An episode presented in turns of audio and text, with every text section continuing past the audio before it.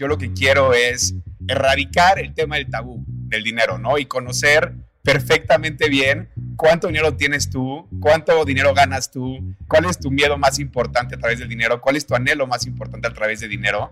Y entonces, cada vez que platico con la gente y le digo, ¿qué onda? ¿Cuánto dinero tienes tú? o cuál es tu miedo más profundo a través del dinero, como que la gente se me queda diciendo como, pues eso, de eso no se habla, ¿no? Bienvenidos a Rockstars del Dinero, en donde estamos descubriendo que hacer dinero no es magia negra, hacer dinero es una ciencia. Hay una fórmula para crear y hacer crecer el dinero y en este programa la ponemos en práctica para convertirnos juntos en Rockstars del Dinero.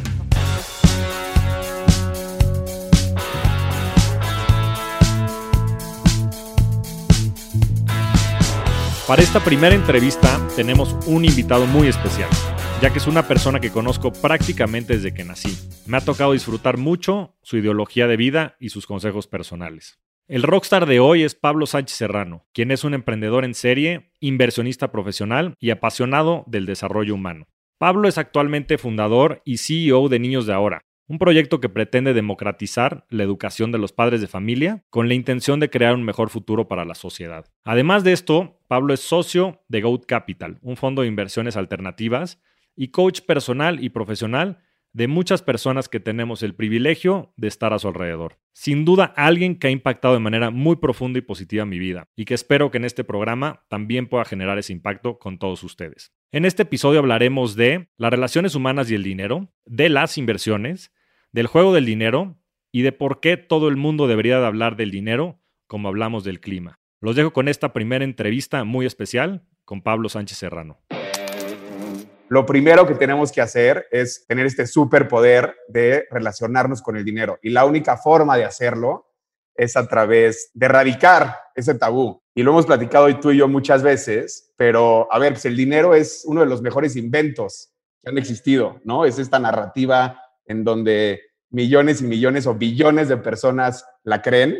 Digo, nos ponemos a pensar, ¿no? O sea, las narrativas de las religiones, de los países, de las ideologías, mucha gente la cree, pero a lo mejor no es la más importante, donde sí todos convergemos en, la misma narrativa es en el tema del dinero. Todos creemos en el dinero, todos actuamos por el dinero, todos transaccionamos por el dinero, ¿no? Y aún así, la mayoría de la gente se relaciona de forma negativa con el dinero. O sea, muchas personas hablar de dinero les, les causa dolor por X o Y razón, o porque tengan mucho dinero, o porque tengan poco dinero, por lo que sea, ¿no? Pero es una causa de dolor. Y entonces es impresionante cómo el concepto, la narrativa más importante que hemos creado a lo largo de estos últimos, pues no sé cuántos años, es algo que realmente no nos podemos relacionar con él. Y ahí es un poco donde está ese, ese foco mío, ¿no? Porque todo el mundo habla como de esta parte táctica, estratégica de las inversiones, de cómo invertir, de cómo diversificar, del portafolio, ¿no? Del long term, de todo este show.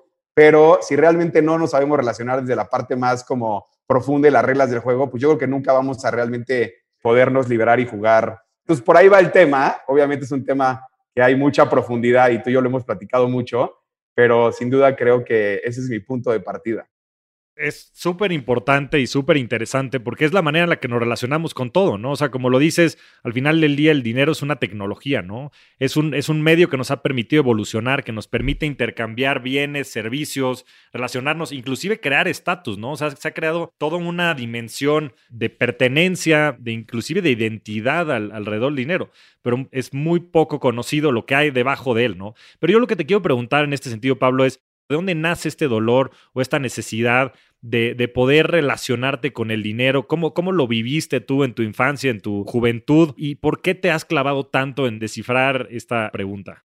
Pues mira, qué, buena pregunta, ¿no? Este, porque evidentemente todo lo que hacemos viene relacionado de, de, una historia personal y de un dolor personal. Y bueno, nada más para dar un poco de contexto y, un poco la, la consecuencia que, que, yo he sacado de todo esto es que si no podemos, y, por eso va mi tema del tabú, ¿no? Si no podemos hablar de las cosas, es difícil que las podamos trabajar y si no las podemos trabajar, es difícil que las podamos mejorar. Y entonces, cuando yo veo un poco mi historia, ¿no? Y veo la historia en donde hay muchísimo dolor desde un punto de vista personal, y yo, y yo me imagino que todos aquí, ¿no? Y en tu audiencia se pueden relacionar con eso, porque yo te preguntaría a ti, ¿no? ¿Cómo fue tu historia con el dinero? ¿Cómo se relacionó tu familia con el dinero? Es una, es una historia totalmente placentera, es una historia que tiene cargas emocionales negativas en donde no sabías dónde estabas parado, Y yo creo que tú me puedes decir también, todos tenemos este, este chip un poco cargado de dolor a través del dinero. Y mi caso no fue diferente. Yo creo que no es un caso excepcional, nada más que a lo mejor yo tuve la capacidad, la fortuna, las circunstancias, lo que sea, de darme cuenta muy chiquito de que en mi, en mi casa había, había un tema importante de dinero. Y, y ni siquiera era un tema de dinero, era un tema de cómo se relacionaba el entorno y mi familia con el dinero. Un papá y una mamá que venían de entornos muy distintos de relación con el dinero, ¿no? Cada uno con sus creencias totalmente distintas, con, con sus historias totalmente distintas. Y yo sabía que eso causaba muchísimo dolor. Y obviamente, pues tú lo ves hoy en tu matrimonio, yo lo veo en mi matrimonio, todos los matrimonios, pues el tema del dinero yo creo que lo platicamos todos los días, sale a la, a la mesa, ¿no? desde que quién paga el súper, hasta si hay dinero para las colegiaturas, hasta si hay dinero para el seguro médico, etcétera. Entonces, el dinero es un tema que todo el día está en nuestras conversaciones, pero de alguna u otra manera nunca nos hemos sabido relacionar y comunicar a través de eso, ¿no? Y, y, y esa fue un poco mi historia. Mis papás, evidentemente no los culpo, pero venían de entornos bien, bien distintos y de relaciones bien distintas con el dinero.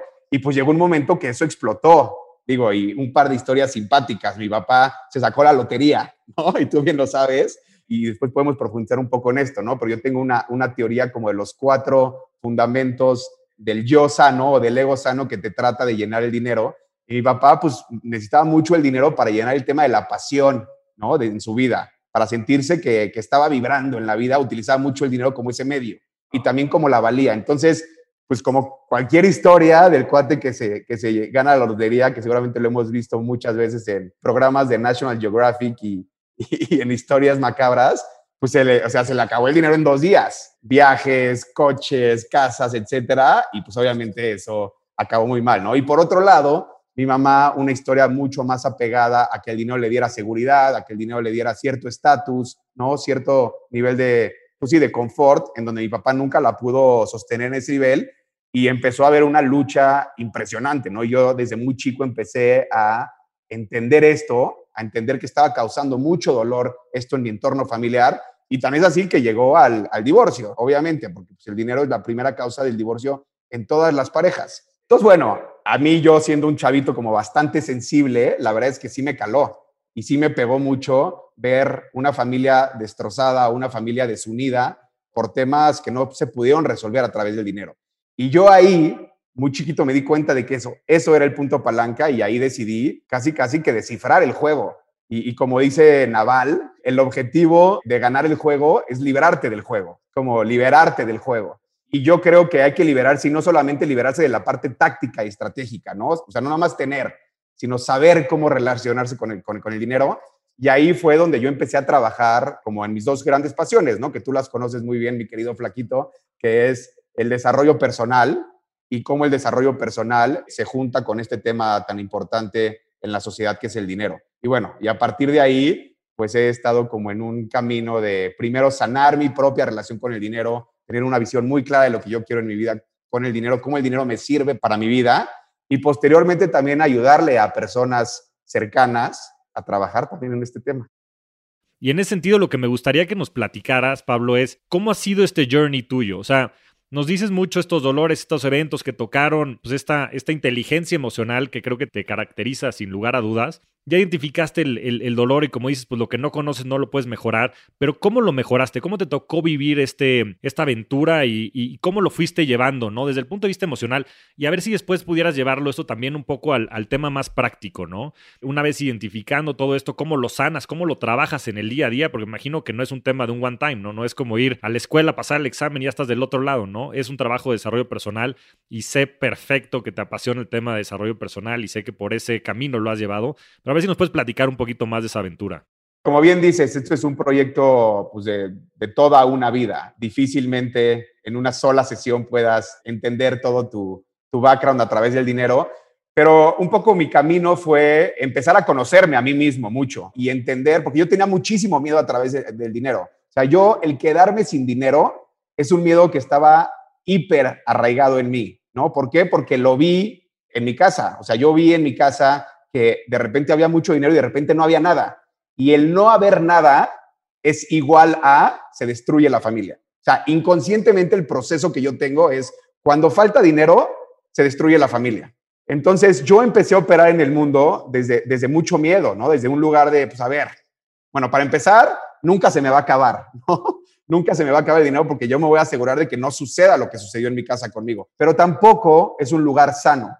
Entonces, lo primero que hay que hacer es generar esta conciencia, ¿no? Generar esta conciencia de ganar en este juego. El 20% es el nivel táctico estratégico y el 80% es el nivel emocional. Es lo que está debajo del agua, del iceberg, ¿no? ¿Cuáles son esas emociones que te están poniendo el pie constantemente para realmente buscar esa libertad financiera? Entonces, yo lo que decidí es meterme a ese mundo. Y obviamente sé que muchas veces no suena muy práctico, pero yo estoy totalmente convencido que si no te echas ese deep dive, si no te echas ese clavado a entender qué hay ahí abajo, probablemente vayas a poder ganar el juego. Y cuando ganas el juego, es un superpoder.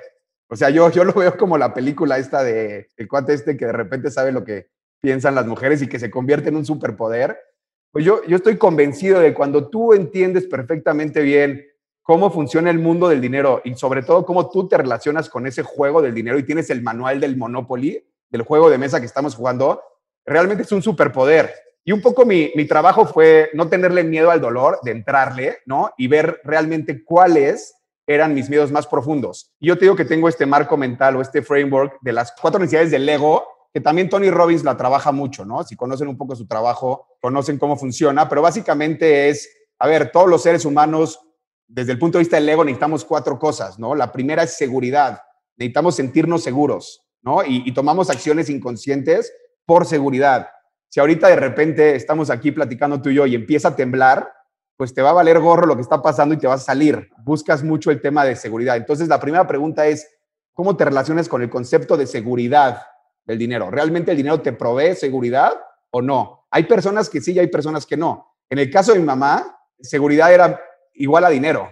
Tiene que haber dinero para yo sentirme segura. En el caso de mi papá le daba igual, claramente. La segunda es un tema de conexión, ¿no? Utilizas el dinero para conectar con otras personas y ahí ves los clásicos ejemplos de la gente que derrocha y estás en un restaurante, yo invito a la cuenta, como que su manera de conectar con las personas es a través de tener dinero. Y si no tienen dinero, pues están en su casa y no ven a nadie y no conectan y no tienen relaciones emocionales porque no tienen dinero. La tercera es la valía.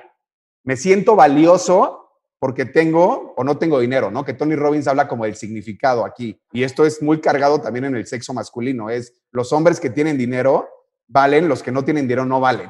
Y la cuarta es la pasión, ¿no? Como esta parte de experimentar la vida y de realmente disfrutar este entorno material de la vida que tenemos a través del dinero. Hay gente que usa su dinero pues para tener experiencias. Entonces, lo primero fue entender yo cuál de estas cuatro cosas, en cuál de estas cuatro cosas cojeaba más. Porque al yo entender de cuál de estas cuatro cojeaba más, yo sabía dónde el dinero me iba a meter el pie en mi vida y tenía que de forma consciente resolverlo. Yo soy una persona que busca dos cosas, ¿no? Y está como fracturada esa vasija. Una, la de la seguridad y la de la valía. A lo mejor no busco tanto pasión y no busco tanta conexión, pero lo que sí busco es sentirme un chingón, ¿no? Tengo como esa parte del ego de sentirme un chingón. Y por otro lado, necesito seguridad. Y claro que tiene que ver con mi historia. Entonces, yo de forma consciente lo que estoy diciendo es, ok, ¿cómo voy a hacer que el dinero me sirva de forma consciente para tener valía a través del dinero, pero de forma consciente, no inconsciente, y para tener un entorno de seguridad? Y entonces, cada vez que tomo ciertas decisiones, entiendo, oye, esto a largo plazo me va a llevar a, a estos objetivos o no. ¿no? Entonces, primero es un tema como de entendimiento y de realmente meterte a entender eso. Y obviamente en el día a día se te van presentando cosas en donde todo el tiempo se te está metiendo estas necesidades y una vez reaccionas mal, una vez reaccionas bien, pero al final de cuentas de lo que se trata es que no tengas un estrés cuando te relacionas con el dinero, sino que lo entiendas, lo manejes, sepas, sepas jugar el, jueguito y desde ahí crecer, ¿no? Pero bueno, ese fue el primer paso.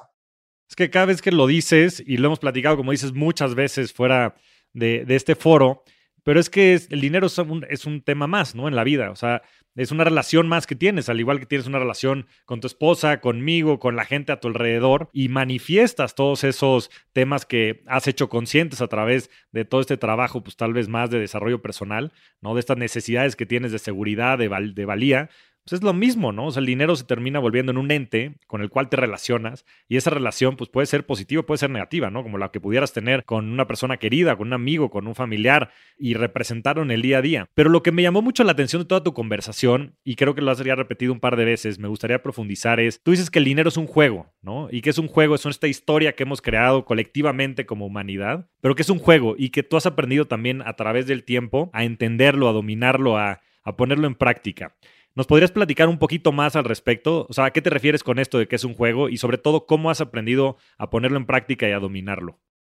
Bueno, para empezar, porque yo creo que lo es. Es uno de los grandes inventos que han existido, porque pues, cuando nació la Tierra o el ser humano, la especie, pues no existía el dinero. Entonces, realmente es un juego que hemos creado, obviamente, con una intención atrás de que las cosas sean más fáciles, de que haya más orden social, de que haya más progreso, de que nuestra especie como tal tenga más capacidad de colaborar y, por ende de sobrevivir, ¿no? Entonces, para empezar a entender que claro es un juego. Ahora, es un juego que algunos lo crearon o lo fueron como creando en el momento, pero que nadie nos ha educado a cómo jugarlo. Y yo siempre digo, fuimos a la escuela juntos, ¿verdad? ¿Tuvimos una clase del dinero? No.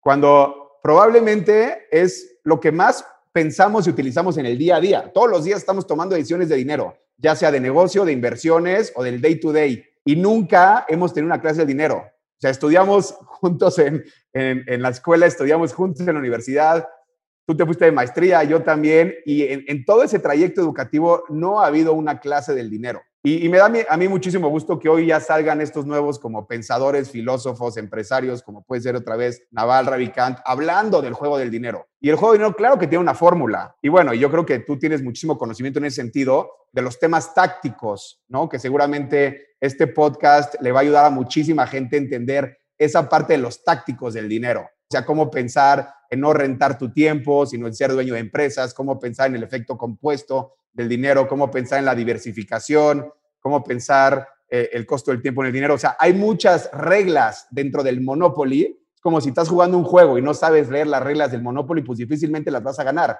Aquellos que conocen las reglas son aquellos que ganan el juego, ¿no? Pero nunca nos enseñaron las reglas del juego. Y yo digo que hay dos, hay dos puntos en este juego. Te digo, está el juego táctico, que la realidad es que le he metido muchísimo tiempo a entenderlo ahí, pero, pero para nada me considero el más experto. Pero en lo que sí es en el juego que para mí es más importante, es en el juego emocional del dinero. Porque al final de cuentas, el dinero sirve para mi propósito en la vida, no al revés. Es que estamos ciegos jugando este juego y el dinerito nos está manipulando. Estamos en un juego que no sabemos que estamos jugando. En el momento que entiendes que tú estás jugando ese juego, te pones en control del juego. Entonces yo tengo muy claro lo que quiero del dinero y yo tengo una, un monto al que quiero llegar en mi vida y el por qué quiero llegar a ese monto en mi vida. Y cuando llegue ese monto, probablemente quiera jugar otro, otro juego de dinero, ¿sí me explico o no? Pero tengo muy consciente que necesito que el dinero traiga para mi vida, porque el dinero me tiene que servir a mí, no yo a él. Y ahí es donde yo creo que está el juego del dinero, ¿no? Es solamente es una herramienta para que yo logre la vida de mis sueños, por así decirlo. Sí, sí, no, tienes absolutamente toda la razón. Más porque sí ha sido un invento moderno. Pasamos a ser Homo sapiens y demás, y empezamos a inventar muchas de estas historias, pues en, algún momento se nos ocurrió, ¿no? Pasar del trueque a, a tener algo que nos ayudara justo a ponerle un precio a, bienes y servicios y de repente se nos olvida, ¿no? Inclusive la, la, manera actual en la que conocemos el dinero, los pesos o los dólares que no tienen un respaldo de oro, tienen menos de 50 años, ¿no? Es algo relativamente reciente, pero como tú dices, también extremadamente poco conocido, ¿no? O sea, es impresionante que sea algo tan representativo en nuestras vidas y como dices, no haya clases ni en primaria ni en secundaria, y déjate eso, ni en las ni en los posgrados, ¿no? Y que no podamos hablar abiertamente del tema. O sea, sin duda creo que es, es algo que con el tiempo nos vamos a dar cuenta que debemos de empezar a hablar, que debemos de empezar a comunicar, como tú dices, inclusive hablar del dinero, ¿no? Y de, y de cómo nos relacionamos con él y no nada más eso, sino cuánto tenemos, ¿no? Y en ese sentido tienes este tema controversial, ¿no? Que a ti te gustaría saber cuánto dinero tiene toda la gente con la que te relaciones. Y eso suena un poco intrusivo, querido Pablito. ¿Por qué lo ves de esa manera y por qué es algo que te interesa conceptualmente? Yo creo que el día en donde yo pueda ver tu cuenta de banco y lo relacione con lo mismo que si tienes ojos cafés o ojos azules, a ese nivel de naturalidad, en ese momento estamos, le ganamos al juego, nos libramos del juego, ¿no? O sea, yo quiero estar en un punto en donde yo diga, Javier tiene los ojos azules o ojos cafés, me da igual. Igual que si tienes un peso o mil millones, me da igual. En el momento en el que lleguemos a esa naturalidad de poder hablar del dinero, ser totalmente abiertos, transparentes, se van a solucionar muchísimas, muchísimas cosas desde un punto de vista emocional que después conllevan a todos los problemas sociales que tenemos. Entonces, sé que es medio controversial mi postura, pero es que a mí me ha funcionado. O sea, yo todo en mi vida que lo he podido platicar, lo he podido trabajar. Y todo lo que lo he podido trabajar, lo he podido mejorar. Ese es mi caminito. Y está cañón que no podamos platicar el tema del dinero. No solamente es cuánto tienes, a lo mejor ese, eso es un poco más controversial, pero es, oye, flaco, ¿qué es lo que más te preocupa del dinero? ¿No? O sea, ¿cómo te relacionas con el dinero? Oye, cuéntame, a ver, ¿cómo se relaciona tu mamá con el dinero? ¿Cómo se relaciona tu papá con el dinero? ¿Cómo se relaciona tu hermano con el dinero? ¿Cómo era la dinámica de tu familia con el dinero? Y tú, ¿qué de esos conceptos se metieron en tu inconsciente y estás operando en, en ese mundo, no? Entonces, en el momento en el que tú y yo podamos platicar de eso, sin juicio de tienes mucho, tienes poco, qué jodido, qué chingón. En ese momento le vamos a ganar al juego. Y qué importante sería ganarle al juego más importante del mundo. Porque yo creo que es el juego más importante del mundo. Es el juego que juegan 7 mil millones de personas. Las religiones no las juegan iguales, los conceptos de los países, los conceptos ideológicos. El juego que más gente juega se llama el juego del dinero. Entonces, qué chingón que podamos ganar ese juego. Te digo que yo traigo aquí esta idea medio, medio fumada de, a cada persona que, con, la que hablo es, ¿qué onda? ¿Cuánto dinero tienes? Dime. Y, es, un es un ejercicio simpático. Totalmente. Es impresionante el impacto que tiene en nuestras vidas, como dices, 7 mil millones de personas, más que cualquier religión, más que los países más grandes del mundo, y lo subexplorado que está, ¿no? Y, la falta de conciencia que tenemos del concepto en general del dinero y la trascendencia que tiene en nuestras vidas. Como tú dices, si empezáramos por conocerlo, por poder internalizarlo, por hacerlo consciente, con eso tendríamos para podernos desarrollar de, manera infinita, ¿no? ¿Cuántas personas no conocemos a nuestro alrededor? Pues que, como dices, o han tenido broncas de dinero y han terminado divorciándose de su pareja, o han tenido algún problema en, la chamba y demás, y no los ves que no se pueden ni parar de su, de su cama. Y es que muchas veces el dinero es una precondición del desarrollo personal. Porque nos guste o no nos guste el nombre del juego, como bien dices, es el dinero. Y es impresionante que sea el nombre del juego y que esté tan subexplorado, ¿no? Que esté tan subexplotado, que la gente no lo, no lo tenga consciente, que no haya más contenido al respecto, que no haya más información, ¿no? Yo creo que como en su época, pues fueron algunos temas que pues hace muchos años, como la meditación y demás, estaban subexplorados y hoy mucha gente los ve como una necesidad para poder sobrevivir y para poder desarrollar su potencial. Sin duda, creo que una de las fronteras va a ser, va a ser este tema del dinero. Pero bueno, siguiendo sobre esto, sin duda tú tienes una maestría, yo te he aprendido muchísimo, la verdad de temas de inteligencia emocional, de desarrollo personal, que creo que sin duda es una de tus grandes pasiones. Me toca vivirlo contigo, afortunadamente, al compartir la vida, lo cual es una belleza, querido Pablito, contigo. Pero también eres un inversionista profesional. O sea, no eres ningún improvisado, llevas haciéndolo por mucho tiempo, es una también de tus pasiones tal vez más secretas, ¿no? Desde el punto de vista no de que no lo compartas, sino de que te entusiasma más tal vez eh, tu faceta de, desarrollo personal. Pero bueno, llevas manejando lana mucho tiempo, de muchas personas a tu alrededor. Sin duda creo que es un, ha sido un tema que te ha caracterizado. Y, lo que me gustaría es que nos platiques un poco cómo conectan estas dos, ¿no? Hablas mucho del tema emocional, ¿no? De, de esta relación con el dinero, que sin duda creo que has podido avanzar y profesionalizar en tu vida, internalizar en tu vida y en, la gente a tu alrededor. Pero ¿cómo conectas eso con la parte estratégica, táctica y con el manejo del, dinero per se? ¿Y cuál es tu visión, tu, filosofía en cuanto al manejo del patrimonio relacionado a, la necesidad que tiene cada persona? Creo que se vuelve todavía más fácil cuando lo manejas desde esa óptica. Te voy a platicar un poco por qué. Digo, yo tuve la fortuna, como bien dices, de poder entrar en el mundo de las inversiones y del manejo del dinero desde chavo. E igual, tuve la fortuna de tener una mamá en donde desde chiquito me, me invitó a ser parte de las decisiones financieras de la casa, de todo, ¿no? Desde los gastos, desde que me enseñaba los Exceles cuando yo tenía 12 años de, a ver, esto es lo que está pasando en esta casa, esto es lo que estás gastando, esto es lo que hay. Yo me acuerdo de hacer cuentas, yo iba, no sé, en tercero y secundaria, y me acuerdo en clases de estar haciendo cuentas de cuánto dinero íbamos a gastar ese, ese año en, nuestra casa y cuánto no iba a traer mi papá, cuánto iba a traer mi mamá y a ver si nos alcanzaba. y con lo que sobraba, ¿qué podíamos hacer? Y después eso, mi mamá me, dio acceso, ¿no? A empezar a manejar el dinero, y empezar a invertir el dinero. Entonces, desde, chico, pues también tengo la experiencia ya en, en, tomar decisiones de inversión, en crear portafolios, en tener una estrategia, pero en donde se relaciona es que se hace más fácil, porque el ejercicio de desde donde parte todo no es el generar más dinero por generar dinero, sino que yo hice un trabajo, ¿no? Hice un trabajo con mi familia cuando planteamos este objetivo del dinero, es saber qué queremos como familia con el tema del dinero. Este family office o este patrimonio familiar, ¿cómo nos va a servir para tener la vida que queremos? ¿no? Y entonces se vuelve muy sencillo porque tienes un objetivo.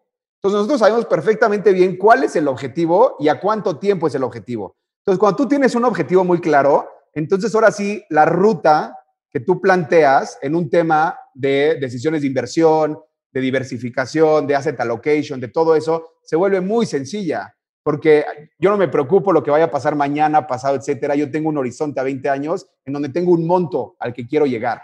Nada más, porque yo sé que cuando llegue a ese monto, voy a haber cumplido el mandato de que queremos tener ese dinero para vivir la vida que queremos tener. Entonces en ese momento se vuelve muy sencillo, porque es, ok, qué retornos a nivel compuesto y qué tipo de activos tengo que tener para que me lleven a ese lugar, ¿no? Y entonces ahora sí ya entra el segundo nivel, que yo considero que es mucho más sencillo, que es el nivel táctico, en donde hay muchísima información allá afuera, en donde, bueno, pues si tengo que tener un portafolio que me dé el 11.3% compuesto en dólares anual de aquí a 20 años, ¿cómo lo tengo que conformar? ¿No? ¿Qué tipo de activos tienen que estar metidos en ese portafolio. Entonces, creo que cuando tienes muy claro el propósito de por qué quieres tener dinero, se vuelve muchísimo más fácil las decisiones y la ruta de inversión de ese dinero.